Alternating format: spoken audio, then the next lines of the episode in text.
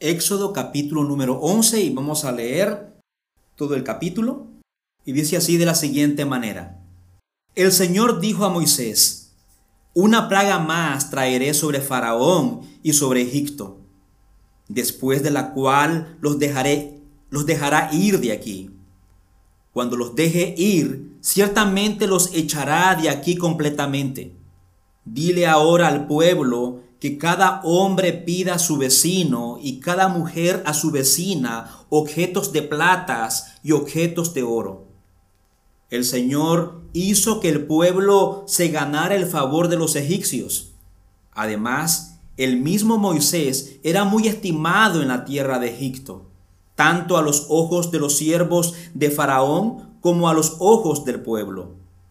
Y Moisés dijo, Así dice el Señor, como a medianoche yo pasaré por toda la tierra de Egipto y morirá todo primogénito en la tierra de Egipto, desde el primogénito de Faraón que se siente en su trono hasta el primogénito de la sierva que está detrás del molino, también todo primogénito del ganado. Y habrá gran clamor en toda la tierra de Egipto como nunca antes lo ha habido y como nunca más lo habrá. Pero a ninguno de los israelitas, ni siquiera un perro, le ladrará, ni a un hombre ni animal, para que ustedes entiendan que el Señor hace distinción entre Egipto e Israel. Todos estos sus siervos descenderán a mí y se inclinarán y se inclinarán ante mí diciendo, sal tú y todo el pueblo que te sigue. Después de esto yo saldré. Y Moisés salió ardiendo en ira de la presencia de Faraón. Entonces el Señor dijo a Moisés, Faraón no los escuchará, para que mis maravillas se multipliquen en la tierra de Egipto Moisés y Aarón hicieron todas estas maravillas en presencia de Faraón. Con todo, el Señor endureció el corazón de Faraón, y éste no dejó salir de su tierra a los israelitas. Amén. Amados hermanos, yo quisiera iniciar con una pregunta. ¿Qué estarías dispuesto a hacer para salvar la vida de tus hijos o de tu hijo. Y para los que no tienen hijos por el momento, pero son hijos, les pregunto, ¿por cuáles sacrificios estuvieron dispuestos sus padres a pasar por ustedes? ¿Recuerdan ustedes esos sacrificios que tuvieron que hacer sus padres por ustedes? Algunos han, sacrificado una carrera profesional, otros se han sacrificado trabajando más horas en su trabajo. Otros se han sacrificado tomando múltiples trabajos para llenar las necesidades del hogar, porque posiblemente te tocó educar o criar a tu hijo solo o sola. Otros han sacrificado tiempo libre. Y en casos extremos, otros han dado su vida con tal de salvar la vida de su hijo o hijos. Podemos seguir enumerando más casos, pero la pregunta está ahí. ¿Qué estarías dispuesto a hacer para salvar la vida de tu hijo, amado hermano? El día de hoy vamos a considerar la última plaga, el último azote, el último golpe que Dios envió sobre Faraón y sobre los egipcios. Y veremos en este pasaje qué está dispuesto a hacer el faraón con tal de salvar la vida de su hijo, de su primogénito. El sermón está estructurado en tres puntos. Uno, la amonestación de Dios. Dos, el juicio de Dios. Tres, la actitud de Moisés. Pasemos a nuestro primer punto, la amonestación de Dios. Si ustedes recuerdan, al terminar la novena plaga, la plaga de las tinieblas, leemos en Éxodo capítulo 10, versículo 28 y el versículo 29, usted puede observar en su Biblia, que Faraón está afectado por las nueve plagas que Dios había enviado. Leemos. Éxodo capítulo 10, versículo 28 al versículo 29. Entonces Faraón dijo a Moisés, apártate de mí, cuídate de volver a ver mi rostro, porque el día en que veas mi rostro, morirás. Contesta Moisés, bien has dicho, no volveré a ver tu rostro, respondió Moisés. Pero ¿cuál es la actitud de Faraón? Faraón sigue obstinado en negarse en dejar libre al pueblo de Israel. Él insiste en que los israelitas seguirán siendo los esclavos del reino egipcio. El capítulo 10, si usted observa, termina echando el faraón a Moisés delante de su presencia y le dice, no quiero volver a verte. Pero ahora, en el capítulo 11 de Éxodo, Dios le dice a Moisés que esto no ha acabado. Todavía enviará una plaga más sobre Faraón. Versículo 1 del capítulo 11. El Señor dijo a Moisés, una plaga más traeré sobre Faraón y sobre Egipto, después de la cual los dejará ir de aquí. Cuando los deje ir, ciertamente los echará de aquí completamente. La palabra del Señor nos dice que después de este golpe, después de este azote, si ustedes recuerdan, hermanos, amados hermanos, decíamos que la palabra plaga significa azote. El faraón no va a querer ver más a los hebreos en Egipto. Faraón los va a expulsar de su país. Esta última plaga será tan fuerte que el faraón no tendrá gana de tener a los hebreos como esclavos en Egipto. Pero antes nos dice la palabra del Señor que el faraón una vez más tendrá una actitud obstinada no dejará salir a los israelitas.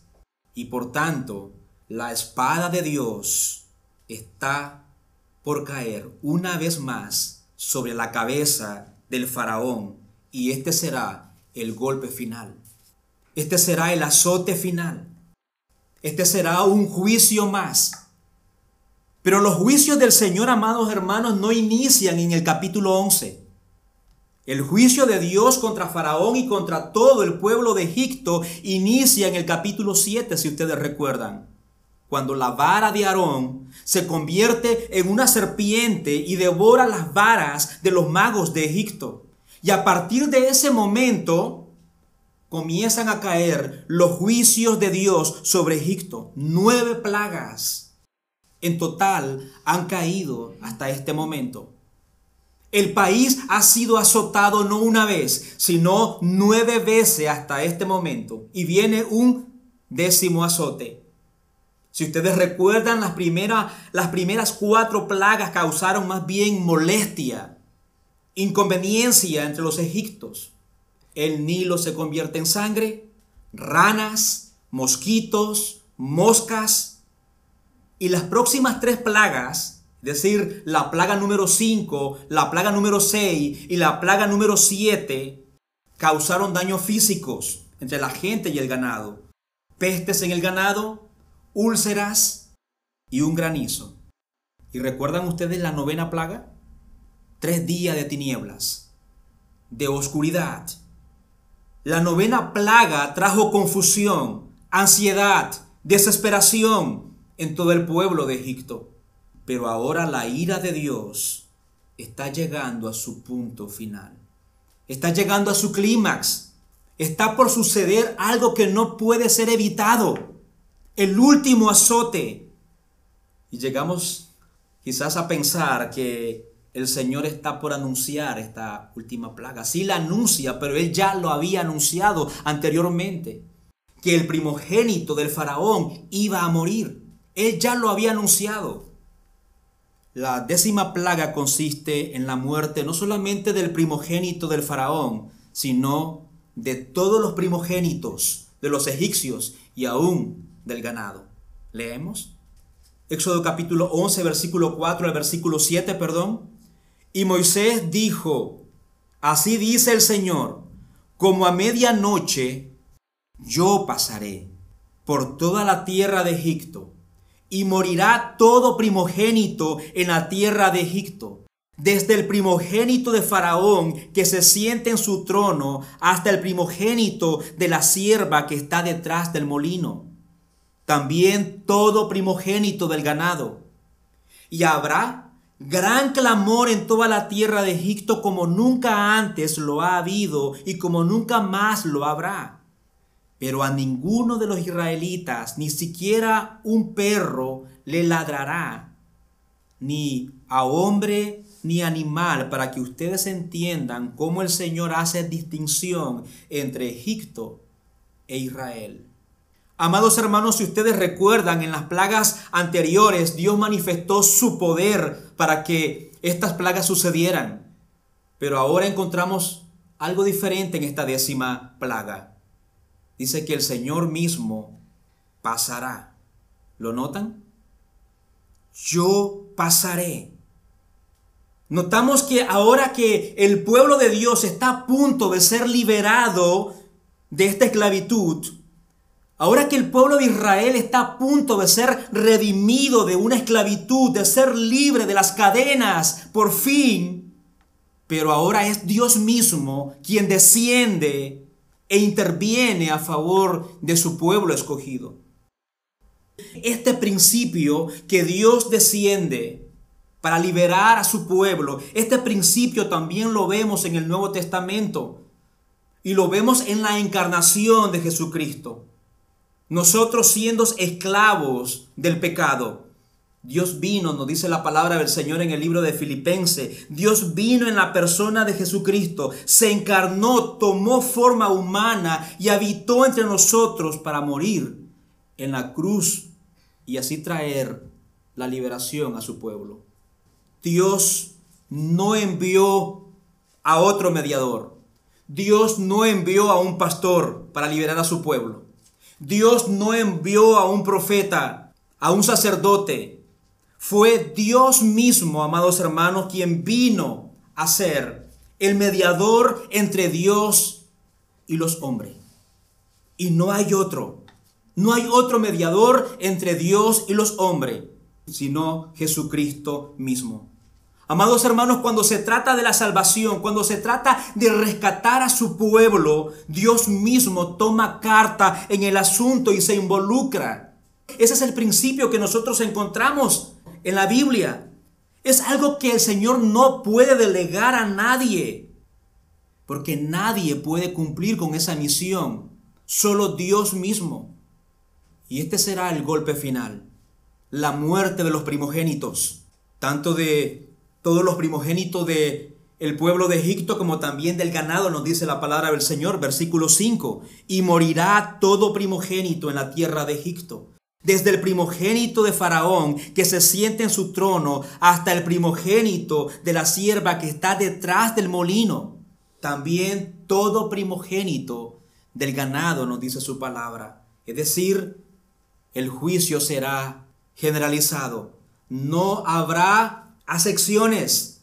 Sufrirá el primogénito del faraón, sufrirá el primogénito de la sierva que está detrás del molino, pero también morirá también el primogénito de todo ganado.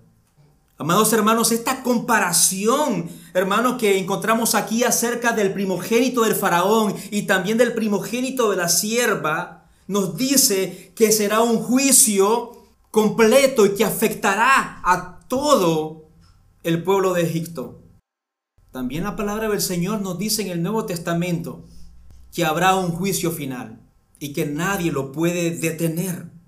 También será una tragedia también será un golpe, también será un sufrimiento que nunca antes se ha visto, así como también el pueblo de Egipto nunca, jamás había visto un clamor, un sufrimiento hasta ese momento. Eso nos dice la palabra del Señor. Podemos leer el versículo 6 del capítulo 11.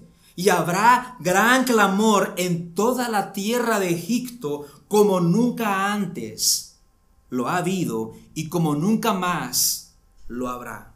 Será un gran clamor.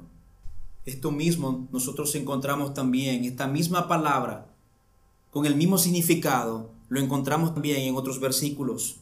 Por ejemplo, en el capítulo 3 de Éxodo, versículo 7, y el Señor dijo, ciertamente he visto la aflicción de mi pueblo que está en Egipto, y he escuchado su clamor a causa de sus capataces, pues estoy consciente de su sufrimiento. Pero esa misma palabra, con esa misma connotación, también la encontramos en el capítulo 5 de Éxodo, versículo 15. Entonces los jefes de los israelitas fueron y clamaron a Faraón y dijeron, ¿por qué trata usted a sus siervos? Israel clama a Dios con dolor a causa de su sufrimiento. Israel clama al faraón pidiendo que les alivie la carga, pero faraón no escuchó el clamor de Israel. No quería escuchar los gritos ni el sufrimiento de este pueblo. Pero ahora, nuestro guardador, nuestro salvador, nuestro pronto auxilio en nuestras tribulaciones, el que guarda a Israel, causará tanto dolor entre los egipcios que ahora serán ellos los que clamen por el dolor. Dios ha salido a la defensa de su pueblo y lo va a liberar. Nuevamente Dios, hermanos, en esta plaga ataca a todos los, a todos los dioses que tenían los egipcios. Una vez más, por medio de esta plaga, esta décima plaga, el Señor ataca a uno de los dioses que ellos adoraban como civilización. Si ustedes recuerdan, en la última plaga, Dios mostró su poder sobre el sol. Los egipcios adoraban al dios sol, el dios Ra, pero vemos que Dios pudo vencerlo. Y todo Egipto queda en tinieblas. ¿Recuerdan ustedes por cuántos días? Por tres días consecutivos. El Dios de Israel tiene autoridad sobre el más poderoso de los dioses egipcios, porque Él es el Dios verdadero. Él es el creador de los cielos y de la tierra. Él es el autor y consumador de la salvación, de la redención. Pero también no olvidemos algo, que para los egipcios el faraón era un ser divino y él representaba al dios Horus y cuando el faraón moría representaba al dios Osiris y su hijo, su primogénito, un día se iba a convertir en el nuevo faraón que representaba al dios Horus. Pero Dios está declarando que va a morir el sucesor del faraón. No habrá otro ciclo dentro de esta dinastía. Él va a morir. Dios acabará con el próximo dios Horus para mostrar que ninguna potestad humana puede mantenerse en pie delante del Señor. Dios declara la muerte de los primogénitos de Egipto porque ellos han esclavizado a su primogénito. ¿Recuerdan ese texto que habíamos leído también en los capítulos anteriores? Cuando Dios llamó a Moisés para que fuera a Egipto a liberar a los hebreos, Dios llama a Israel su primogénito. Podemos leer Éxodo capítulo 4, versículo 22 al versículo 23. Y aquí vamos a ver lo que acabo de afirmar. Entonces dirás a Faraón, así dice el Señor, Israel es mi hijo, mi primogénito. Y yo te he dicho, deja ir a mi hijo para que me sirva, pero te has negado a dejarlo ir. ¿Pueden observar que el Señor ya había anunciado esta plaga? En el capítulo 4 de Éxodo. Por tanto, ¿qué dice la palabra del Señor? Por tanto, mataré a tu hijo, a tu primogénito. Faraón ya había sido amonestado. Faraón ya había sido advertido acerca de que su primogénito, su hijo, moriría por no obedecer la orden de Dios, amados hermanos. ¿Qué es lo que debería de haber hecho el faraón? ¿Hasta dónde está dispuesto el faraón a hacer algo para preservar la vida de su hijo? Recuerden la pregunta que hice al inicio. ¿Qué es lo que debería de haber hecho el faraón? El faraón debía haberse humillado y dejar libre al pueblo de Israel, el primogénito del Señor. Él no lo quería entender. Es más, los egipcios lo entendían. Sus oficiales también comenzaron a temer al Dios de los hebreos. No querían más estragos. No querían más sufrimientos en Egipto. Leamos Éxodo capítulo 10, versículo 7. Para mí es muy importante, amados hermanos, que usted tenga su Biblia abierta y pueda leer estos versículos. Como iglesia, es para nosotros importante predicar la palabra del Señor de manera expositiva. Yo sé que quizás cuesta un poco acostumbrarse a este estilo de predicar, pero nosotros no queremos predicar nuestras propias opiniones. Nosotros queremos y deseamos, y son nuestras oraciones, que usted sea convencido por la palabra misma del Señor y no por nuestras opiniones o comentarios. Dice la palabra del Señor en Éxodo capítulo 10, versículo 7. Si usted gusta leer su, la Biblia, la palabra del Señor, y los siervos de Faraón le dijeron, ¿hasta cuándo este hombre no será causa de ruina? Deje ir a los hombres para que sirvan al Señor su Dios. ¿No se da cuenta de que Egipto está destruido? Y luego Éxodo capítulo 11, versículo 13 el Señor hizo que el pueblo se ganara el favor de los egipcios. Además, el mismo Moisés era muy estimado en la tierra de Egipto, tanto a los ojos de los siervos de Faraón como a los ojos del pueblo. Lo único que el faraón debía hacer es dar la orden, que el pueblo saliera libre. ¿Con qué finalidad? No para hacer cualquier cosa, no para que el pueblo de Israel hiciera lo que se le diera la regalada gana, la palabra del Señor específica, para adorar a Dios. La vida del hijo del faraón estaba en juego. No había que pensar, hermano. La decisión era tan clara. Faraón debía salvar la vida de su hijo, a su sucesor, a toda costa. ¿A qué estaría dispuesto Faraón a hacer para que su hijo fuera salvado de la muerte? Faraón quizá pudo haber pensado de que el Dios de los hebreos no haría tal cosa, que tan solamente era una amenaza. Pero hasta ahora han transcurrido cuántas plagas, cuántos azotes, cuántos golpes. El pueblo de Egipto está a punto de colapsar. Lo sabe todo Egipto, lo saben sus siervos, las personas más cercanas al faraón. Hermano, entonces imposible pensar que Dios no va a cumplir el juicio que Él ha decretado para Egipto. Entonces, amados hermanos, es imposible pensar que Dios no va a cumplir con su palabra hoy día. Todos nosotros, nos dice la palabra del Señor, vamos a comparecer un día delante de Él. Y toda rodilla se va a doblar delante de su presencia. O doblamos nuestras rodillas ahora mismo y lo reconocemos como nuestro único y suficiente Salvador de nuestras vidas. O un día tú la vas a tener que doblar, aunque no quieras hacerlo, delante de su misma presencia.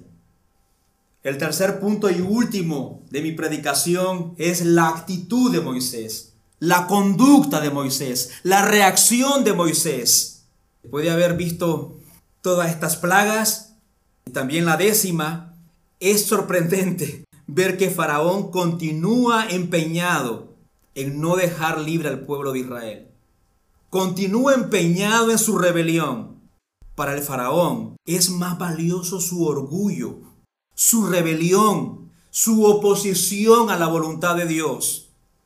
En lugar de humillarse, en lugar de doblar sus rodillas y ceder ante la voluntad divina y salvar la vida de su hijo, ¿qué es lo que él hace? Se endurece más. Pero Dios recuerda a Moisés que este hombre todavía no, no va a ceder. ¿Quiere leer conmigo el versículo 9 y el versículo 10 del capítulo 11? Entonces el Señor dijo a Moisés, Faraón no los escuchará, para que mis maravillas se multipliquen en la tierra de Egipto. Moisés y Aarón hicieron todas estas maravillas en presencia de Faraón con todo, el Señor endureció el corazón de Faraón y éste no dejó salir de su tierra a los israelitas. Amado hermano y amigo que estás aquí, por la soberanía del Señor, este es el estado de un hombre sin Dios y sin esperanza. Su corazón es duro como una piedra. Está cerrado a la voz de Dios. Sus ojos ven todo lo que está sucediendo a su alrededor y vive como que si nada está pasando. Ese es el estado de un hombre sin Dios. Ese es el estado de hoy día de una persona sin Cristo. Muchos de ellos sufren, están padeciendo, están al borde de la, de la desesperación. Nosotros nos acercamos, les decimos, busca a Dios, humíllate ante Dios, cree en su obra, que Él murió por nuestros pecados. Arrepiéntete y confiesa al Señor como tu único y suficiente Salvador y apártate del pecado y vive una vida para la gloria del Señor. Acude a Dios, ruega por su misericordia. ¿Y qué responden ellos? No puedo, no quiero, no tengo tiempo. Tal vez a ti te funciona, como alguien dijo una vez cuando le estaba hablando acerca del Evangelio de Jesucristo. Tal vez a ti te funciona eso de Dios y la Biblia, pero yo tengo mis propias creencias. La Biblia nos describe la reacción de Moisés. Lee conmigo el versículo 8. Todos estos sus siervos descenderán a mí y se inclinarán ante mí, diciendo, sal tú y todo el pueblo que te sigue. Y después de esto yo saldré. ¿Y cuál fue la reacción de Moisés? Y Moisés salió ardiendo en ira en la presencia de Faraón. La Biblia nos dice aquí que Moisés salió ardiendo en ira al ver la dureza de corazón de Faraón. No pudo más que Moisés, el hombre más manso de la tierra, sentir ira contra él. E, es extraño ver este sentimiento, esta, esta reacción, esta conducta en Moisés. La Biblia no, no, lo, no lo dice Ismael Gutiérrez, no. La Biblia nos dice que Moisés era un hombre muy humilde y manso. Si usted quiere, puede leer conmigo Números capítulo 12, versículo 3. Moisés era un hombre muy humilde, más que cualquier otro hombre sobre la superficie de la tierra. Pero ahora vemos una reacción de Moisés intensa, profunda, fuerte. ¿Te sorprende? Pero esto no es para más. A mí no me sorprende realmente estar delante del faraón y ver esa actitud. ¿Por qué? Porque faraón está prefiriendo su rebelión sobre la vida, sobre la vida de quién, amados hermanos, sobre la vida de su hijo sobre la vida de su primogénito. Faraón prefiere su orgullo, su, su obstinación, que la vida de su propio hijo. Es algo inconcebible pensar que el faraón prefiere la muerte de su hijo con tal de no ceder ante la demanda de nuestro Señor, el Dios verdadero y el autor de la salvación. Por tanto, Moisés reacciona de esa manera era una ira santa.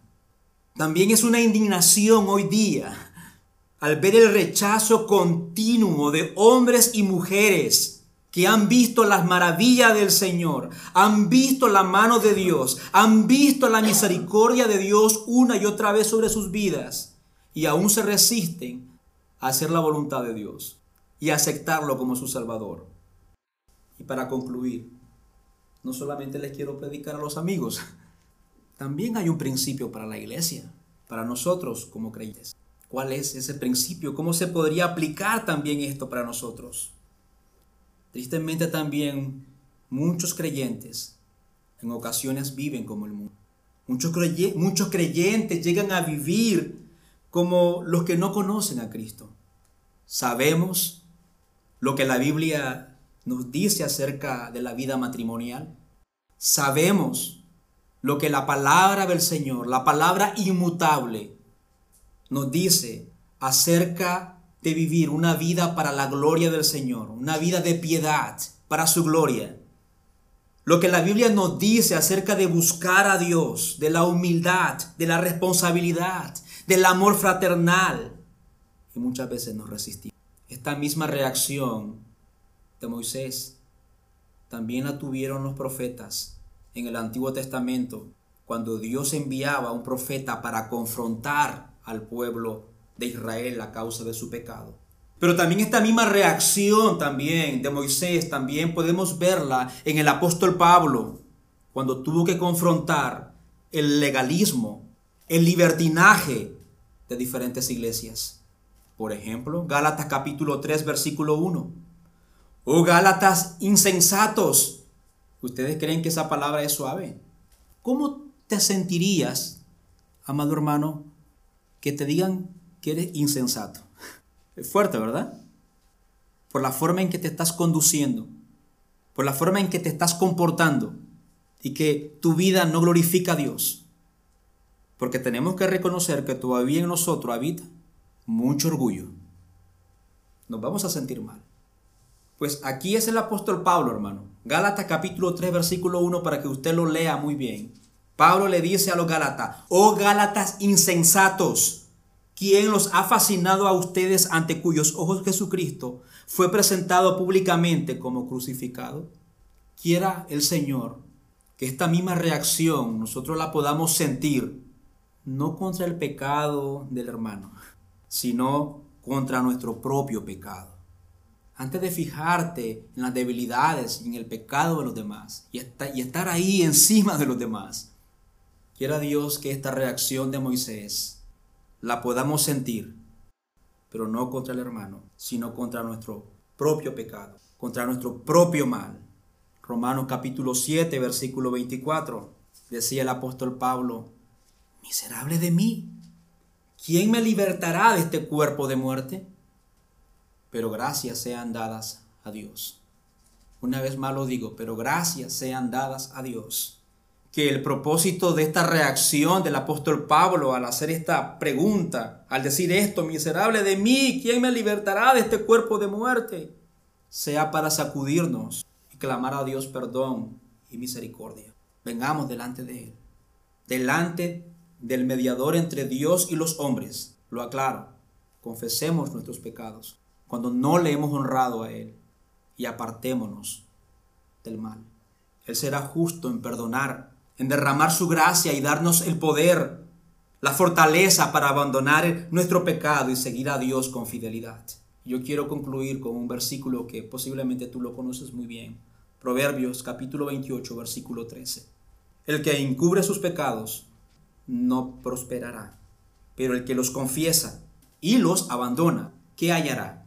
¿Qué va a encontrar? La misericordia del Señor. Dios te bendiga. Nos ponemos de pie y oramos a nuestro Señor.